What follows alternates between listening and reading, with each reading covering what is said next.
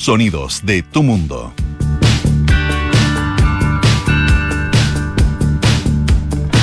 ¿Yo? Yo parto. Tú, tú, Polo. ¿Cómo están ustedes? Muy buenas tardes. 5 de la tarde en punto.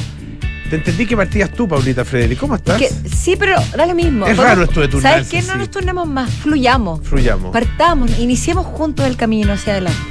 ¿Qué es peor? ¿Toparse y partir los dos juntos o que ninguno parte? Yo creo que es peor que ninguno parta, ¿no? Porque el Yo creo que hay silencio y que estemos los dos como paviando, como, Sí, ¿eh? po, sí, po. es peor. Pero eh, es bonito, insisto, yo cada vez que pasan este tipo de situaciones digo qué linda el, el- la radio en vivo. Ah, muy bonita, sí. Pues. Solamente digo eso. Porque la espontaneidad del ser humano queda mani- eh, de manifiesto. Oye, tenemos en este minuto 18,4 grados, 18,3 en realidad, eh, aquí en Santiago. Y ha estado como agradable el día. Sí, yo Como que te diré... como su como tibiecito en algún momento, así tipo medio, tipo una. Yo estuve en un lugar, estaba en un lugar medio helado. Y, y como que salí y oh, rico, estaba, estaba sol- había solcito, estaba bastante agradable aquí en, eh, en Santiago. Pero yo encontré que ahora, cuando nos fuimos a tomar nuestro café, casi un- como un ritual, eh, estaba helado. Ah, Me dio pero frío. Bueno, saliste un poco desabrigada también.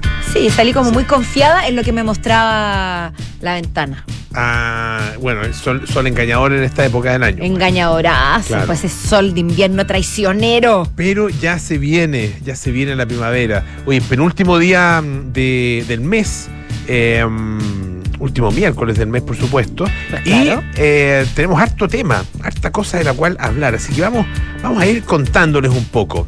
A mí me, me gusta mucho eh, el tema que tenemos hoy.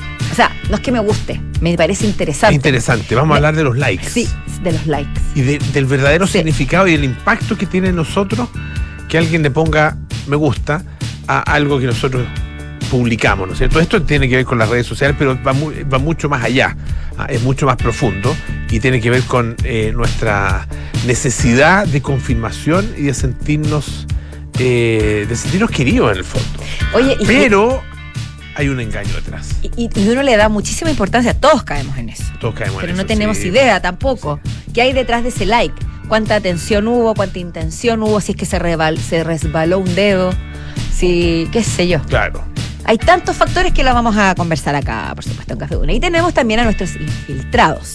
Claudia Vergara, editor de Culto de la Tercera, nos trae los bunkers. Seguimos con en la senda de la música chilena, que ha sido una constante. Hablamos de los, de los jaivas, hablamos de los tres, De los tres, de tienes la- razón. del retorno de los tres, y ahora los bunkers que vuelven a anunciar, porque hace poco se presentaron. Próxima un show- semana los guasos quincheros. Ya que estamos, vamos a estar ya cerca el 18. ¿o ¿Es no? cerca? ¿Es, es real ¿Qué? lo que dices? S- Sí, po. Falleció Maquena, pero. Sí, porque Javier Maquena, Maquena murió, pero los guasos quincheros han tenido varias generaciones. po. Así que no, no sé si, yo me imagino que sí, no sé. No sé. Ahora era muy característica la voz de Benjamín Maquena en los guasos quincheros, eso es verdad. Yo te diría que a esta voz, altura es más probable la Más allá sonora Tommy Rey que un guaso quinchero, porque más, la, que- más probable que. la, la sonora Tommy Rey que un guaso quinchero en una celebración una- de Siochera. Sí, sí, es Tiene verdad. esa connotación ahora. Sí, o- es que yo no voy a una fonda hace sus buenos años y me encantaba, me entretenían ¿Ah, bastante. sí? Y me acuerdo que o- las últimas fondas que fui eran absoluta y completamente sandungueras. Pura pachanga. Y una, su, una que otra Yo cueca creo que por ahora ahí. es puro reggaetón, ¿o no? Ah, ¿No? entonces no voy a ir a ni una fonda. No, no, no, puede ser más tropical, sí, puede No, ser más gracias. tropical, no sé. No te sabría decir Yo pensé que era un paraíso no en medio de la tormenta, que no es sin reggaetón. El otro día estaba viendo, eh, o sea, llegó el comunicado de la mm, de la parrilla de las fondas del Parque O'Higgins.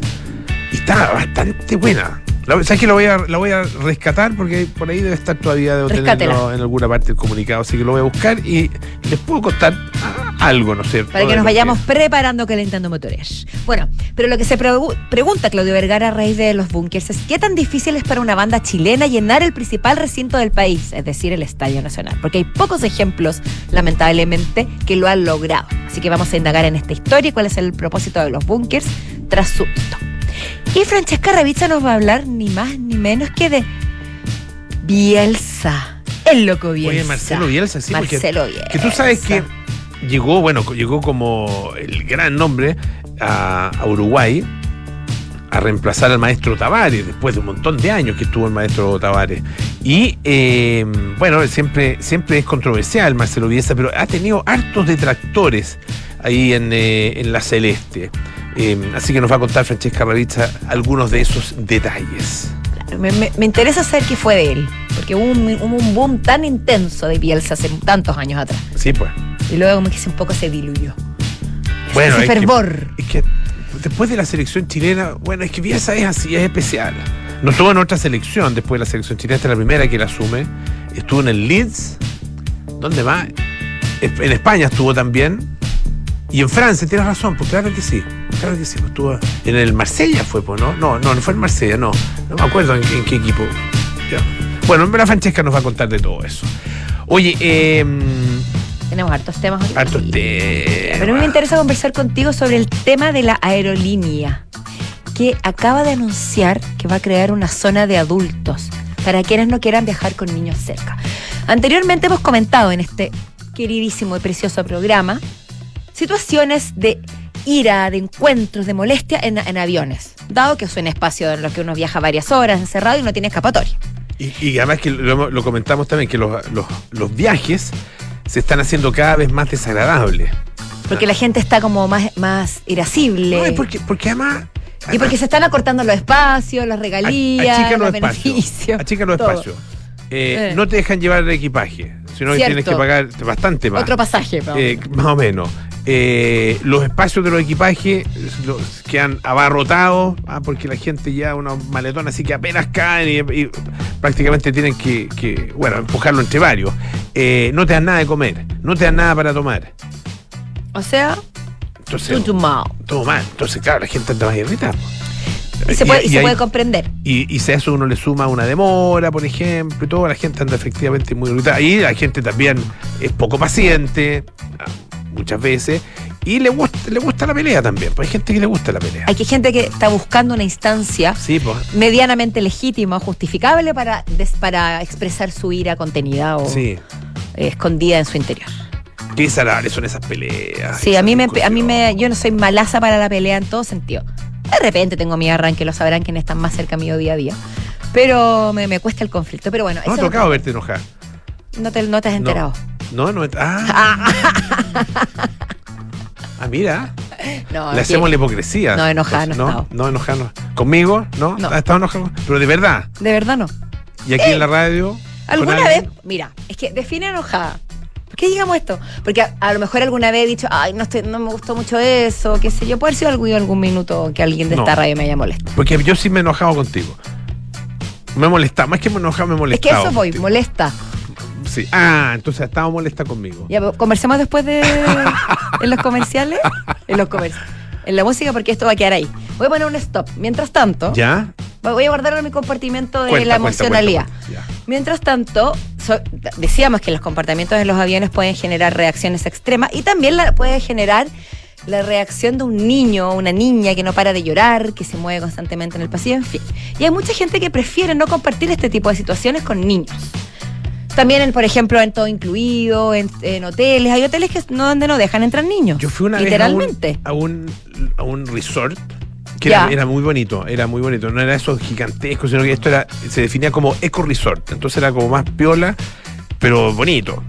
Y tenían un espacio, un spa, para mayores de 16 años. Me encantó ese concepto. ¿Viste? Ya, es que hay, hay maneras de enfrentar la situación. Y tenían ahí una- un lugar también donde podían estar los niños, un club, una especie de club que lo pasaba muy bien. Entonces uno podía efectivamente dejar a los niños ahí e irse al spa durante toda la tarde. No, maravilloso. Pero complemento perfecto. Claro. ¿Viste? Pero Ahora, y- y- algunos dirán, bueno, ¿y para qué tuviste niños? No, porque eso, eso es un espacio, un espacio eventual, digamos, muy esporádico. No es que uno esté permanentemente Claro, pero no es que buscando eso, no, pero, pero, pero, pero de vez en cuando, cada cierto tiempo, esto imagínate, fue hace un montón de años, no se ha repetido. Ya, pero, pero no es que tú escojas deliberadamente un espacio donde no haya niños, que hay gente que lo hace. A eso voy. Sí, pues hay gente que lo hace. Bueno, y esto es lo que ofrece Cor- Corridor Airlines, empresa Ya. de capitales turcos que acaba de anunciar el despliegue de zonas sin niños en una de sus rutas. Y dice efectivamente que pueden ingresar pasajeros solo mayores de 18 años, perdón, de 16 años. Ya. ¿Y en qué consiste esto? Que va a estar disponible desde noviembre. Son. eh, va a estar separada, perdón, de nuevo. Va a ser la parte delantera del avión que va a contar con 96 asientos. Ya. reservado solamente para personas mayores de 16 años y va a estar separada por paredes y cortinas. O sea, como la primera clase, la clase business, es que sé yo.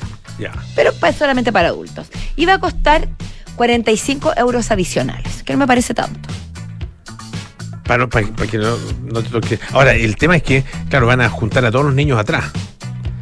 Los, los que vayan van a O sea, va a aumentar atrás. la molestia de los pasajeros. Entonces, claro. Eso lo hacen para que el próximo vuelo paguen los 45 euros extra. Exactamente. Es toda una estrategia de marketing. porque si no, tú los repartes en todo el avión. ¿no es Claro. cierto?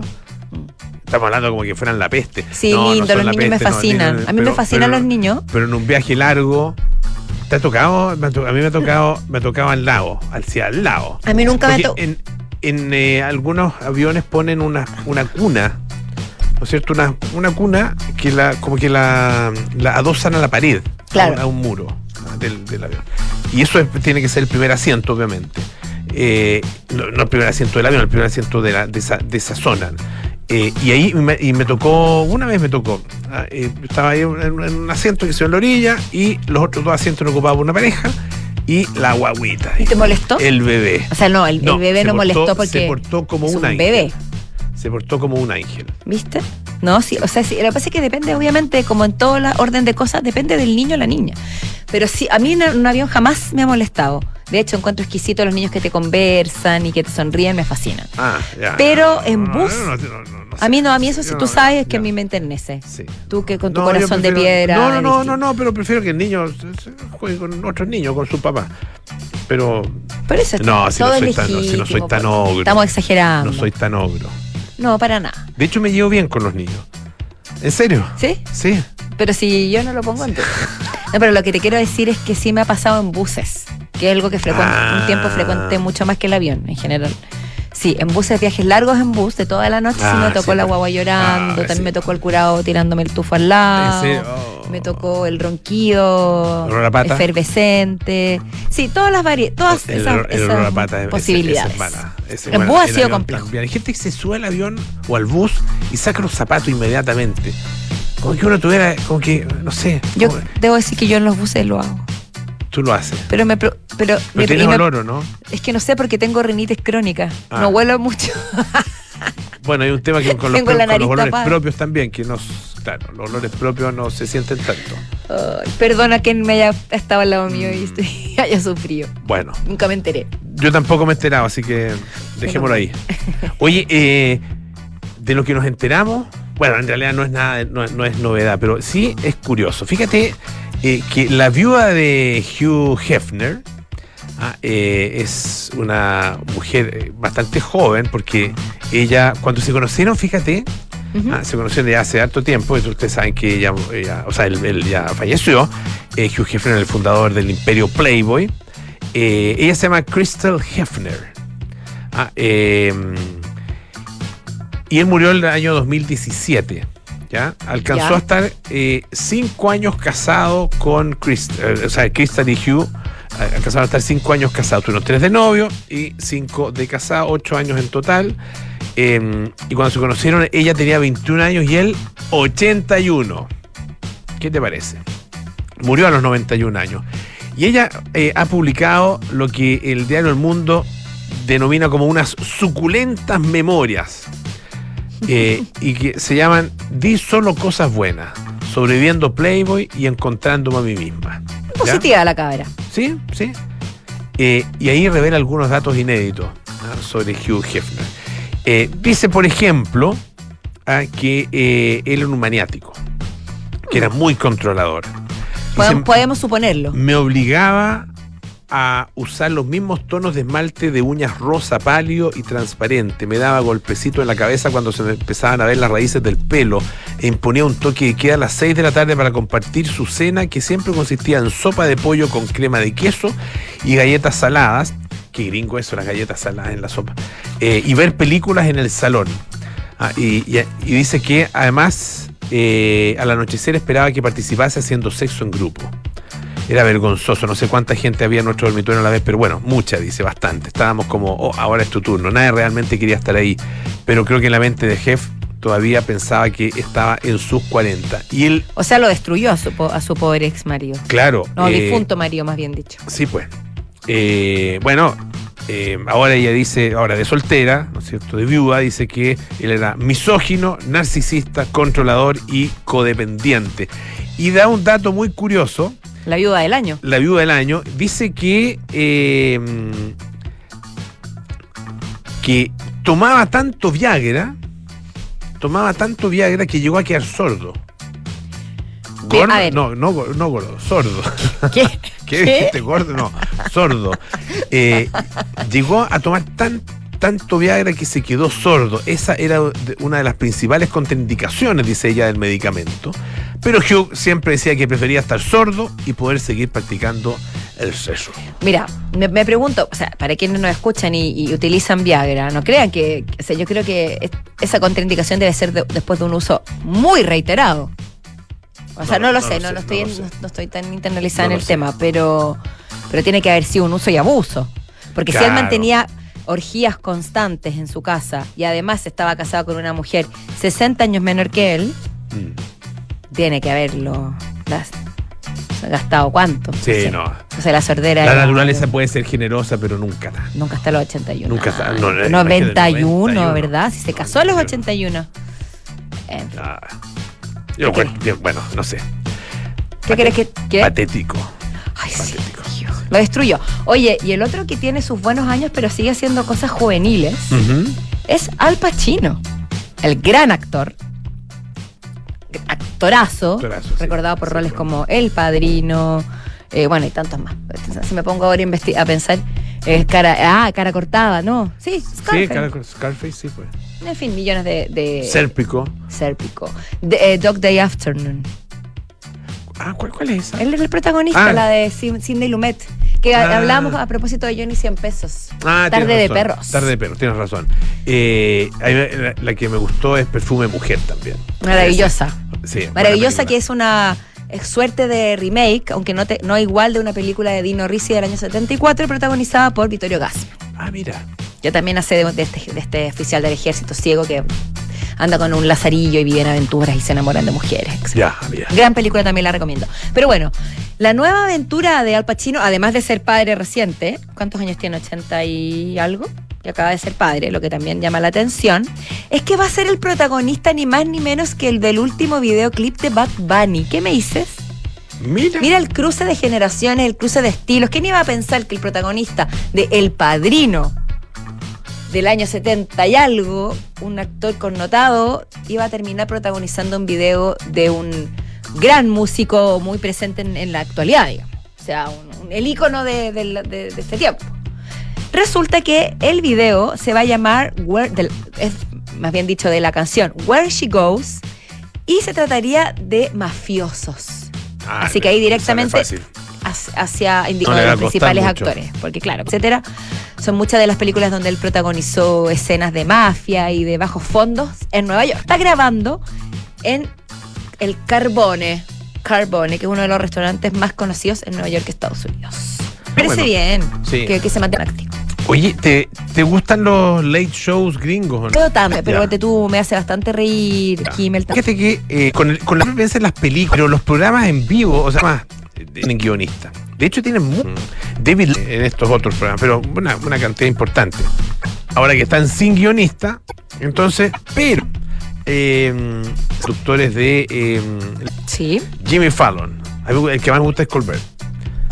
Bueno, eh, Jimmy Fallon, Jimmy Kimmel, Seth Meyers y John Oliver. John Oliver también es muy bueno, es, más, es, es el más ácido, probablemente. Bueno, es el más, el Quizás, más claro, a ti te político, gusta más el más a mí, ácido. a mí- a mí no me, me interesa más otro tipo, inclinas más hacia, hacia ese tipo de. No, no, no, no es político. No, es más- me es gusta más, más comediante. Sí. Pero bueno, fíjate que ellos se. se- se James han- Stewart era uno de los clásicos. Eh. ¿Quién? James Stewart se llama. John Stewart, no James. James John Stewart. John Stewart. Era muy claro, político. Sí, puede ser mucho más político. Claro, John Stewart. Sí. Eh, y ellos se han eh, se están uniendo fuerzas para hacer un podcast que se va a llamar Strike, a propósito de la huelga, Force 5. Ah. Muy buena. Cinco. Ah, Está bueno el nombre. Aprovechando la oportunidad. aprovechando que se la oportunidad. Y van a hacer este podcast que va a estar eh, en, eh, muy presente, digamos, o sea, va a estar presente en todas las plataformas de podcast próximamente. Eh, y es una alianza de todos estos eh, grandes personajes, grandes personalidades de la, de la televisión estadounidense eh, que se han estado juntando eh, desde que comenzó este, esta huelga en mayo pasado, lleva harto tiempo ya. Eh, y bueno, eh, se han estado juntando semanalmente y en algún minuto dijeron, hagamos algo juntos, haga- hagamos algo juntos. Y han decidido hacer este podcast que van a ir, van a estar todos los cinco, pero se van a ir turnando la conducción. Entonces cada semana va a ser uno, no sé quién se los va a escribir, porque, porque a, a sea, menos que uno- sean improvisados, no sé. Uno, uno asume, por la- porque, la, porque la magia de la televisión te lleva a eso, que ellos tienen esa espontaneidad, esa chispeza, ¿no? Claro, pero uno. Pero Tienen no la capacidad de no interpretarla, pero no, pero está todo escrito. Por eso uno no sabe Está qué todo tan, escrito. hasta No, qué no- digo que no, son, son geniales, son geniales en, en- pero eh, está todo absolutamente guionado. En la televisión gringa está todo absolutamente guionado. No le dicen, en general no dicen nada que no esté escrito. Sí. Y, y, bueno, y, y- y así, así de bien les sale, pues, si no han empezado antes.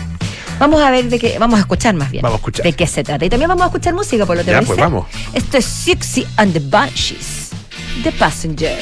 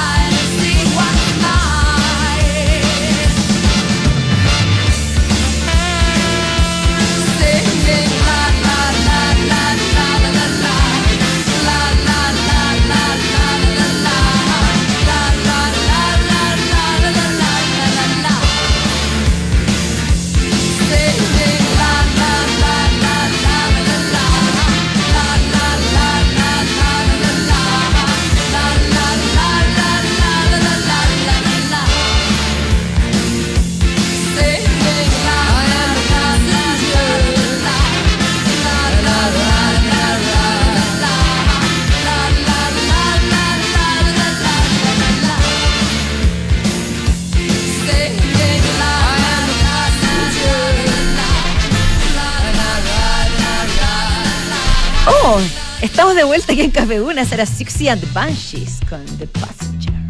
Me gusta esa versión de esta canción. Es buena, sí. Oye, eh, una, una cosita antes de ir a nuestro tema. ¿Viste? ¿Te acuerdas de Martha Stewart? La, ¿Cómo también- olvidarla? Sí, porque. Tenemos una como- amiga que le decimos Martha Stewart. Ah, sí, que pero la- por todos los buenos la- motivos. La dueña casa perfecta, ¿no? Sí, más que Dueña Casa Perfecta es es de, de una creatividad para preparar aperitivos, cocinar, que calce todo perfecto, hacer cundir eh, los- las cuotas. Es un don. Ya. Le mando cariños porque es un- nos escucha muy seguido. Ah, sí, insoportable. Pero que día también. No, no, no la conozco a ella, pero. pero te encantaría. Me encantaría. Sí. Eh, no, pero es, es como esa gente así tan perfecta como que. No, no, sí, le decimos Ya. Stewart para bromear, pero Para si ya. ni tan perfecta, no, no es perfecta. Ah, perfecto, ya, me alegro. Es perfectamente Bueno, Marta. Stewart tampoco, hecho No. estuvo presa, así que. Pero bueno, eh, no, es que eso te haga imperfecto, pero es, un, es una manchita en tu currículum. Eh, Te hace más razones por las humano, cuales- por lo claro, menos. las razones por las cuales estuvo. Pero bueno, el punto es, es que fíjate que estuvo en eh, Groenlandia. Ya. Y estuvo en un fiordo en Groenlandia. Y ahí en este fiordo eh, estuvieron ahí en un Zodiac. ¿ah? Salieron a pasear un Zodiac y tenían una botella de champaña, se sirvieron champaña y para helarla aún más le echaron un hielito. ¿De dónde sacaron el hielito? De un pequeño iceberg que estaba ahí flotando. Pequeño iceberg. Es lo que te ofrecen en el norte, en el sur de nuestro, en el norte, lo en el sur de nuestro país. Yo lo, yo lo he hecho. Tú cuando- lo has hecho. Cuando fui al ventisquero colgante, pero así, te estoy hablando, yo tenía 19 años. Pero recuerdo- En el, en el Queulat. Sí, pero 19 años yo, calcula. Era grande el ventisquero de esa época. Sí, pues no había quizás esta conciencia. Pero me acuerdo que en el, en el Bueno, tour todavía nos se hace. tomamos Sí, pues en la Laguna San Rafael se hace Sí. también. Sí, pues se hace mucho. Ah, el 20. ya, ahora sé en qué parte, en la laguna, cuando uno. Cuando uno Eh, es Coyhaique. es, bueno, es región de Aysén, ah, claro, es, es como al, es como al norte de Coyhaique. Um, Sí, sí, están como a unas tres horitas de Coyhaique, más o menos lejos. Sí, es increíble. ese- Maravilloso. increíble ese parque Queulat. Pero bueno, ella- a ella la han criticado mucho por haber hecho esto. Eh, porque han dicho que es irresponsable, que es de mal gusto, ah, y le han dicho que, sé yo, mientras el clima se calienta debido a las ganancias de un par de miles de personas, los millo- los multimillonarios se van de vacaciones a los icebergs que se derriten, los recogen, lo utilizan para mantener sus cócteles fríos. Ay, le ponen cola. Ah, eh, no está hablando recientemente del efecto del cambio climático en tu propia casa, derretir iceberg para un cóctel seguramente no ayudará. No, no va a volver, no va a volver a, a- pegarse, digamos, a, al, al, eh, glaciar. Ah, claro. O sea, no se va a volver a pegar al glaciar. Se va a derretir ahí. No digo que haya que ir y sacar todo, no, pero están Pero si ya flotando. está flotando. Están flotando, eso, bueno, le pusieron color. Sí, como suele ocurrir con este tipo de. de No le, no le pusieron like a eso, a Oye, esa foto. y eso puede significar la gran diferencia si no te ponen like. Sí, pues. Porque puede llegar a a hacerte insegu- eh, sentirte insegura respecto a quién eres, a tus afectos, a tantas cosas. Claro que sí, pues. Cuéntanos, por favor. por Oye, eh, fíjate que hay, un, hay una nota bien interesante en, eh, en eh, la sección de moda, bienestar en realidad, no es moda, es bienestar del diario El País. El peligro de confundir un like con afecto verdadero. ¿Por qué un simple me gusta influye negativamente en nuestra salud emocional? o la ausencia de un me gusta. O la ausencia, exactamente. Fíjate que esto tiene que ver con eh, la. Bueno, el, el año 2009 se introdujo en- por parte de Facebook el botón me gusta. eh, era el, ¿no es cierto? el pulgar levantado. Y eh, ahí, bueno, permitieron que se adoptaran, permitieron que otros sitios web adop- adoptaran también esto, este botón para los usuarios que puedan compartir sus intereses en los perfiles. De, de alguna manera, lo que lograban con eso es que llegara más gente a, Sí, claro, a a la- y a la base de datos. y a su base de datos. Después, bueno, eh, el 2015 el botón, el botón pasó a ser un corazón en Twitter, eh, en Instagram está también presente, en TikTok está presente. Ah, eh, bueno, dice que al principio un like podía ser un simple lo vi. Ah, pero con el tiempo hay- hay- se ha convertido en una especie de carrera desenfrenada por, por, por parte de la gente para conseguir esos likes. ah, para Claro, conseguir porque no me es, gusta, el no es solamente el like que te dan en ese momento y lo que significa, sino también que tú, que, que las demás personas que te siguen vean cuántos likes tienes tú en tus Exactamente. publicaciones. Por lo tanto, no, no, no bastan los de los amigos, No. los de los conocidos, los de los familiares, no. Ah, la gente quiere decenas, cientos, miles y millones. ojalá millones de likes. Ahora, ahora la gente la mide por los millones de seguidores que tiene. Esa es la, es la medición, o miles. sí, hoy. pues, sí, sí. Es como, pare- como otro nivel de like. Pero también las publicaciones, no, pero las publicaciones, yo he escuchado a, a influencers ah, que hablan así, ah, diciendo, no, fue súper bien, tuve un montón de likes. Sí, literal. Sí, claro, tal cual. Es, una, es Ah, un nivel de validación. no, publiqué una foto y, y te dan recomendaciones, ¿no? Mira, lo que tienes que hacer es publicar fotos semidesnudo y ahí va a tener un montón de likes. No Y- sé. y también, no oye. no sé si sería mi caso, pero, pero lo más probable es que no. Eh, Y yo tampoco. sí. Claramente generacional. Es Sí, generacional. porque yo lo veo en gente jovencilla que está en mi, en mi Instagram y en mis redes que, claro, publican Sí, pues. likes. Likes for likes. For likes Bueno, esto tiene que ver, obviamente, con eh, la manipulación de nuestro sistema de recompensa inmediata. Exacto. ¿ah? Eh, que es la generación, ¿no es cierto?, de dopamina. Cada vez que, no, no es que, no es que cada vez que nos llegue un like, hay bueno, algunas personas que, que a lo mejor les pasa eso, cada vez que ven aumentar sus likes, eh, les genera, ¿no es cierto?, esta, este, este, este aumento de dopamina y, y eso hace que se sientan bien. El problema es que tiene sus, sus peligros, porque claro, lo vemos como una forma de validación, ah, pero al mismo tiempo tiene una cierta capacidad manipuladora, ah, de acuerdo con lo que se dice eh, en esta nota. Em, por ejemplo, em, es, dice, es una manera de medir quién es quién de alguna, de alguna forma, ah, pero de manera falsa, dice. ah, porque es una especie de pastilla de falsa felicidad o un sustituto de placeres o de satisfacciones. Dice una, mm, por ejemplo, un psicólogo, expert, Mark Massive, que es experto en eh, adicción a las nuevas tecnologías, dice, para mí es más importante tener un amigo en un mal momento que tener 100.000 likes de gente que no conoces. Claro, hay un, val- un valor económico tras esos likes, pero se crea un falso estatus de cuantos más seguidores, más likes ah, tiene una persona, mejor persona es. Oye, y todo lo que tú dices es tan real y uno a veces uno mismo cae en el en el emocionarse con muchos likes en algún post que uno haga. Yo también lo hago y también porque utilizo mucho mi Instagram para promocionar lo que hago, como que le da un perfil un poco más laboral últimamente, entonces sí, los valoro. Pero también me ha pasado que, que me recriminan un no like, que hay, perso- like. Ah, que hay personas oye, no me como que like sienten que, oye, no lo compartiste, no le pusiste like, como diciendo me decepcionaste, no, no, como poniendo en duda tu afecto, mi afecto hacia esa persona. Ah, mira. Sí, eso sucede, ¿eh? Pero no quiere decir que no quieras a esa persona o que Pero no te- para o que no te nada, no, tiene nada. Es que, Simplemente lo que pasa es que, insisto, no los, le pusiste like. los likes, detrás de los likes pueden haber muchas razones para poner likes, que puede ser des- desconcentrarse, que se te resbaló el dedo, o simplemente, ah, te pareció bonito en el minuto y te olvidaste el segundo, o no poner like también puede ser que se te pasó, que no lo viste. O sea, hay Mm. muchos factores detrás como para hacer un juicio de valor sobre el acto de poner o no poner like. Yo agregaría, no sé si existe un don't like. No me gusta. No, existe un no me gusta si no me quedo con Facebook. En Facebook puede ser. Pero en- tienes en razón. Instagram no. O en, o en, eh, en YouTube. En YouTube existe el no me O sea, la gusta. Fran Revista nos tendría que, que ilustrar. Pero no, en- el no me gusta existe en YouTube. Estoy segura. 100%. ¿Sí? Sí. Ya. Oye, eh, vamos a la pausa, ¿no? Yo creo Sí. que sería el momento de ir a la pausa. Pero- Ubicar y detener. Ah. Seis historias del bando 10 descubre la historia de seis hombres que fueron llamados a entregarse el 11 de septiembre del 73 y decidieron no hacerlo. ¿Qué pensaban? ¿Qué sentían? Encuentra la docuhistoria en la tercera.com. Pausa y volvemos con más Café Duna. Y con estos infiltrados, por supuesto.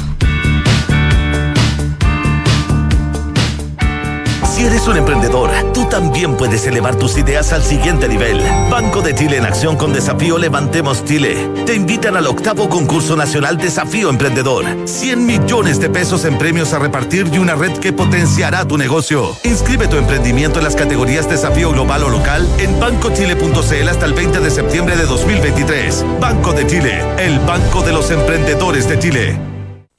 Los departamentos de edificio Isidora y Benjamín de Inmobiliaria Hexacón destacan por su diseño, amplitud de espacios y continuidad de vistas, gracias a ventanales de piso a cielo. También por sus cocinas y closets diseñados con el sello y calidad de la marca brasilera Bomtempo. Un proyecto boutique con departamentos de uno y dos dormitorios en pleno barrio El Golf, a pasos del Cerro San Luis. Conoce más de Edificio Isidora y Benjamín en www.exacon.cl.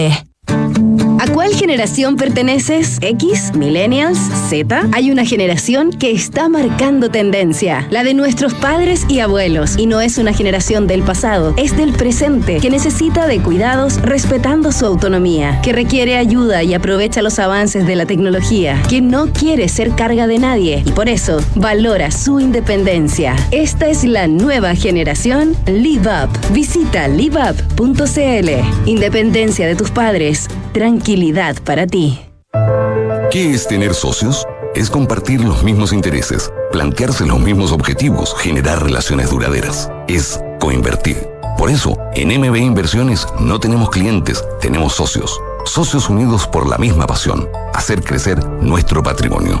Este año, al cumplir 25 años, renovamos nuestro compromiso con nuestros socios en la coinversión. Únete a MB Inversiones, seamos socios y coinvirtamos. MB Inversiones, desde hace 25 años, coinvertimos. www.mbi.cl Podría dormir sabiendo que una de las camas de sus hijos está vacía. Este 31 de agosto, Angel Studios te trae una increíble historia real donde un agente del gobierno arriesga su vida para salvar a niños ¿Y inocentes. si ella fuera tu hija? Nada lo detendrá para rescatarlos. Renuncia a tu trabajo y rescata a esos niños. Bienvenido a Cartagena. Sonido de Libertad. Estrena el 31 de agosto.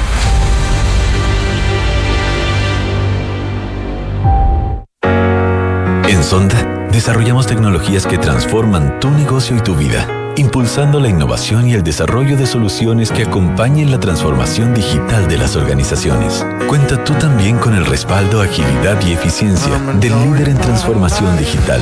Descubre más en sonda.com. Sonda, tecnologías que transforman tu negocio y tu vida. Sonda, make it easy.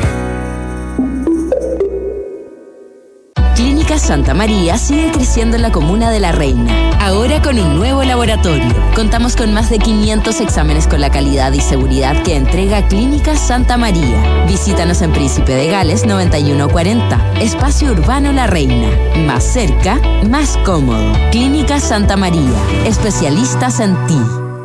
Cami, ¿cómo estás? Sabes, estoy bien, tranquila. A pesar de que fue muy difícil, siento que todo salió como él hubiera querido. Sí, es verdad. Es que al contratar los servicios funerarios de María Ayuda por adelantado, nos dio el tiempo que necesitábamos para preocuparnos de lo realmente importante y estar con nuestra familia.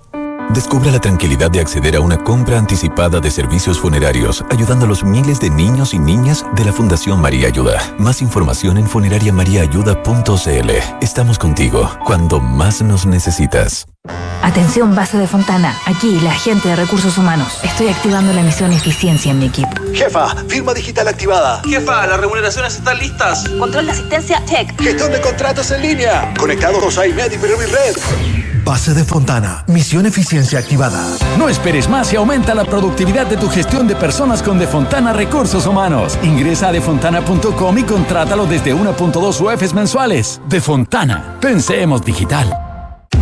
Los fondos mutuos que buscas para cumplir tus objetivos están en Scotia, premiados este 2023 por Morningstar y Premio Salmón, por su sólida gestión con asesoría experta y trabajo colaborativo para tus metas de inversión. Hazte cliente y dale un impulso a tus proyectos.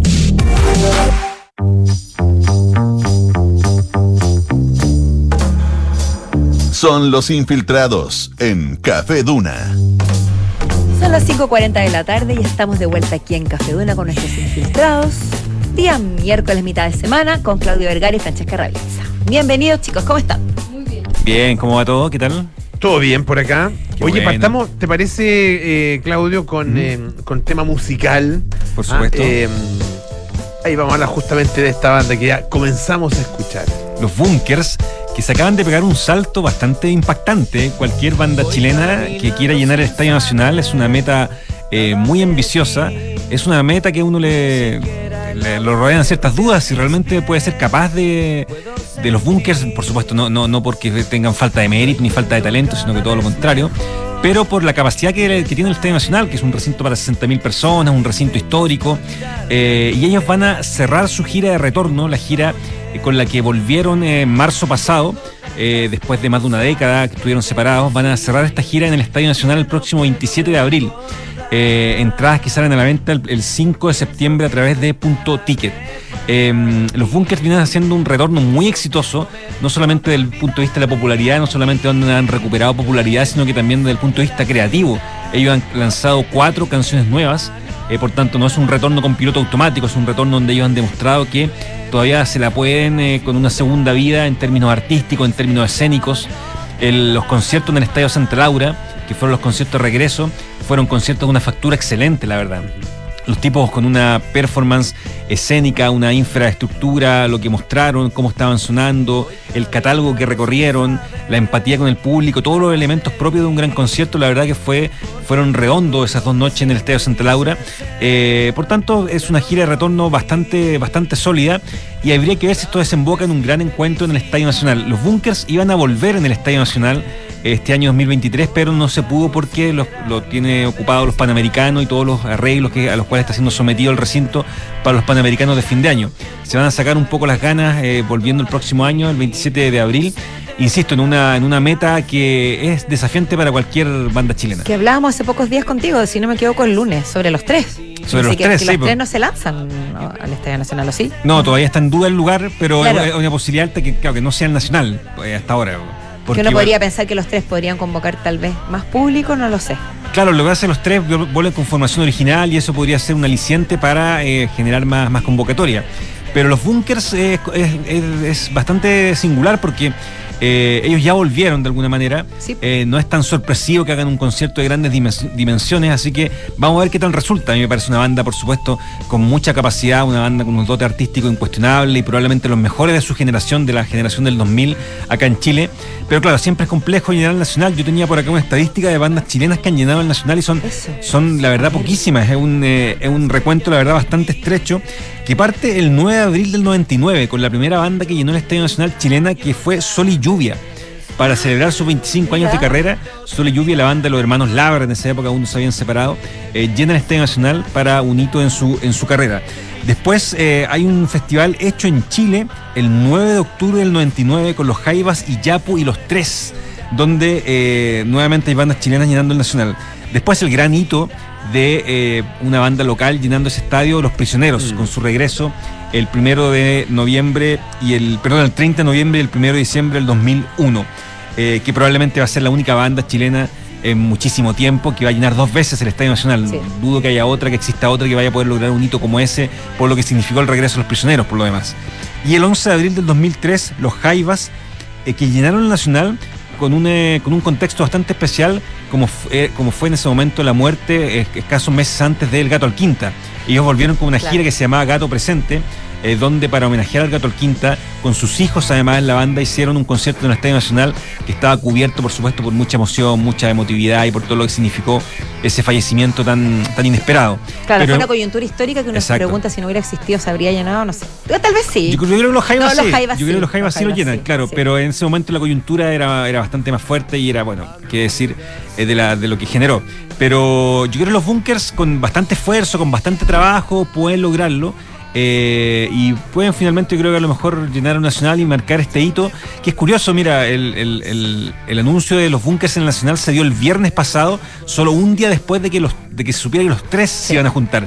Por tanto, ahí hay una pequeña guerra También soterrada. hay creo, una coyuntura, entre- también hay un encuentro no casual. Sí, hay una cosa no casual, hay, hay una pequeña competencia y yo creo quién, quién llega primero, quién, eh, quién hace el, show más grande. Oye, Claudia, y pregunta, tú dices, habla, siempre hablamos de, de la, de la meta ambiciosa de llenar el Nacional, Claro. ¿no? Pero ¿cuán- ¿cuánta cantidad de gente hace que no se vea tan vacío? Como, ¿Cuál es un mínimo para- que uno podría esperar mínimo. para que no sea tan notorio? No, un mínimo yo creo que son eh, ya con 40.000 personas con y vendiendo 40.000 entradas, yo creo que tú ya eh, en términos financieros también como que de alguna manera empatas eh, lo que, lo, lo que, lo que significó llenar el Nacional, la inversión que tú hiciste, Que tiene una el capacidad de- negocio. Tiene una capacidad que va entre 60 y 65 mil personas. Como un dependiendo- 70%. Claro, dependiendo de la disposición del escenario, dependiendo de un Ajá. montón de factores.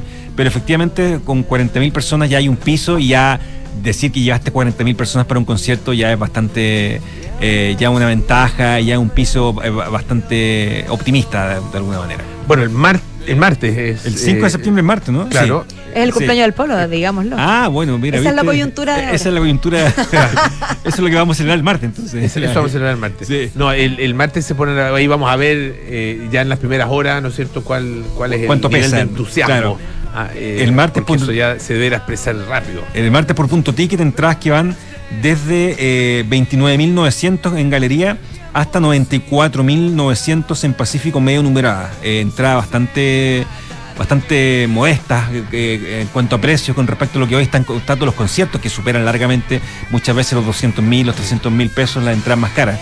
Por tanto, parece que las entradas están al alcance de la mano sin cancha VIP, por lo demás hay solamente un sector de cancha general a la antigua como, como eran los conciertos antes acá en Chile. Eh, y nada, para la gente que ir a los bunkers me parece que es bonito verlo en un recinto como el Estadio Nacional. Buenísimo. Muchas gracias. Muchas gracias, Claudio. Muchísimas gracias. Francesca Ravizza. Francesca Revizza, ya el loco Bielsa. ¿Qué fue de él? Oye, el loco Bielsa, Marcelo Bielsa, que está tomando la posta de lo que dejó el maestro Tavares. Hubo ahí un técnico que se suponía que iba a ser el, el sucesor, pero sin mucho éxito. Y la selección uruguaya decidió que Marcelo Bielsa fuera su sucesor. Y eh, ha tenido varias críticas por distintas cosas. Recordemos que eh, Uruguay debuta ante Chile el 8 de septiembre en el Estadio Centenario de Montevideo eh, y mm, la primera polémica que ha marcado un poco a Marcelo Bielsa es la nómina que hizo porque eh, para estas eliminatorias o clasificatorias donde dejó fuera a Edinson Cavani y a Luis Suárez, los grandes goleadores históricos de la selección uruguaya, ambos vigentes Sí, pues. todavía, pero ya eh, sobre los 33 años, ambos. Eh, entonces está mm, esto con el ánimo de impulsar el recambio generacional. Ya lo habíamos visto en el partido, los partidos amistosos ante Cuba y ante Nicaragua, donde también convocó a jugadores de proyección muy jóvenes y ganó los dos partidos. Claro, ¿Qué es lo era que- Cuba y Nicaragua. claro, sea, con- como- con respeto. Como, nosotros, no, con respeto. Como nosotros. ¿Contra quién jugamos nosotros? nosotros No, jugamos contra Cuba- Bolivia, Cuba también, contra ¿no? Cuba y República Dominicana. Bueno, Bolivia ya es, es- Es rival. es rival, sí. Es rival. Bueno, eh, y- pero las críticas eh, de, de algunos, de algunos futbolistas uruguayos, como por ejemplo el Loco Abreu o como Godín, es que eh, cómo no llaman a jugadores de, de la talla de Luis Suárez y Edinson Cavani, que son jugadores que, eh, bajo el argumento de que el 2026 no van a estar en su mejor nivel, porque van a estar mucho más cercanos a los 40 años, no quiere decir que no los puedas ocupar en un proceso clasificatorio, sobre todo por lo que representan ellos como jugadores históricos, como ídolos de los hinchas, como referentes en, en la selección. Además, por ejemplo, Sebastián Abreu, el loco Abreu, que también jugó acá en, en nuestro país, eh, dice... eh, se merecen que se les dé un trato diferente porque entró una cosa cultural, porque nuestra cultura amerita ser siempre agradecido. Entonces, como no cortarlos de una sin darle ninguna explicación, que es un poco lo que está, podríamos decir que está pasando con Claudio Bravo acá también en la selección, Ah, que claro. más allá de haber rechazado la selección, se lo cortó, no se le dio como ninguna transición en, en el arco, pero eh, hay, hay alguien que lo defiende, que también es un histórico eh, de la selección uruguaya, el arquero eh, Rodríguez, que recibió el gol imposible del Mortero Aravena. ¿Se acuerdan de ese gol? Ah, claro que sí, po. ¿Se acuerdan? En el Estadio Nacional. en el Estadio Nacional del sí. 85. Una especie de, de- con- entre corner, cor- bueno, tiro libre, pero, Claro. pero muy, muy, o Muy sin- ajustado, muy ajustado. muy ajustado, sin como- ángulo. Sí. porque sin está- ángulo, fue una falta sí. justo fuera del área Claro. que podría haber sido como un gol olímpico, pero no, porque está en, la cancha. Pero fue imposible Golazo, porque había sí. mucha gente, Sí, el pues. arquero era gigante, tenía poco poco ángulo y él lo defiende porque dice es lo que necesita la selección uruguaya y Bielsa es la persona idónea porque se conoce el trabajo que hace, se necesita que haya un cambio en 180 grados y para eso se necesita eh, este cambio que a veces cuesta en el fútbol y no le parece grave a él que no esté Cavani o que no esté eh, Luis Sales, no lo ve, Suárez quiero decir, no lo ve como, como un problema. Esto eh, es respecto solamente a las nóminas. Hay otro problema también que tiene Bielsa y es que en el complejo celeste su forma de trabajar también está trayendo problemas. La primera fue eh, la salida controversial de la persona que estaba encargada del recinto que se llama Claudio Pagani, quien desde el 2011 está a cargo de toda la logística de este complejo deportivo que lo ha llevado a ser uno de los mejores de Sudamérica, más moderno y más top. Eh, ¿Qué es lo que pasa? Él quiso hacer, Marcelo Bielsa, transformaciones en la infraestructura de, mm, del recinto y la forma de trabajar.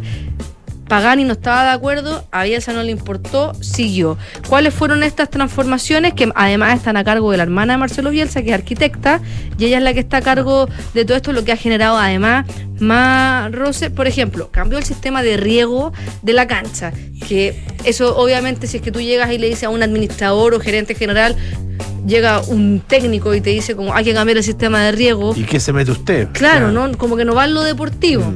Pidió también, por ejemplo, que se asfaltara varios caminos, que eso va muy en línea con lo que uno podría hacer, eh, que hizo Marcelo Bielsa acá, no sé si se acuerdan que Juan Pinto Durán él pidió, él pidió que se plantaran árboles No me acuerdo. para que Ya, los ya. jugadores pudieran descansar en la sombra. Ya. Que tiene un sentido Eso tiene también. sentido, ahí Sí, tiene- sí, ahí claro, tiene- y él aquí pidió asfaltar ciertos caminos que no estaban eh, asfaltados. Eliminó la sala de prensa del complejo, transformó el mantenimiento de las canchas y también pidió construir una nueva oficina. Entonces son cambios de infraestructura que, un, que, que, que- que en la filosofía de Marcelo Bielsa tienen un qué, Mm. pero como él es tan hermético y no explica las cosas, genera anticuerpos porque llega como aquí Y cualquiera- genera también, eh, ¿cómo se dice? Eh, especulaciones Claro, respecto de, a sus de- de- actos. de qué es lo que pasa. Y finalmente eh, eh, hay mucha expectación respecto a lo que esté haciendo Marcelo Bielsa, cómo va a ser el resultado deportivo y si es que toda esta revolución en la selección uruguaya que, que no es como la selección chilena, por ejemplo, que recibió a Marcelo Bielsa en un muy mal momento donde no teníamos una continuidad como selección Claro. chilena,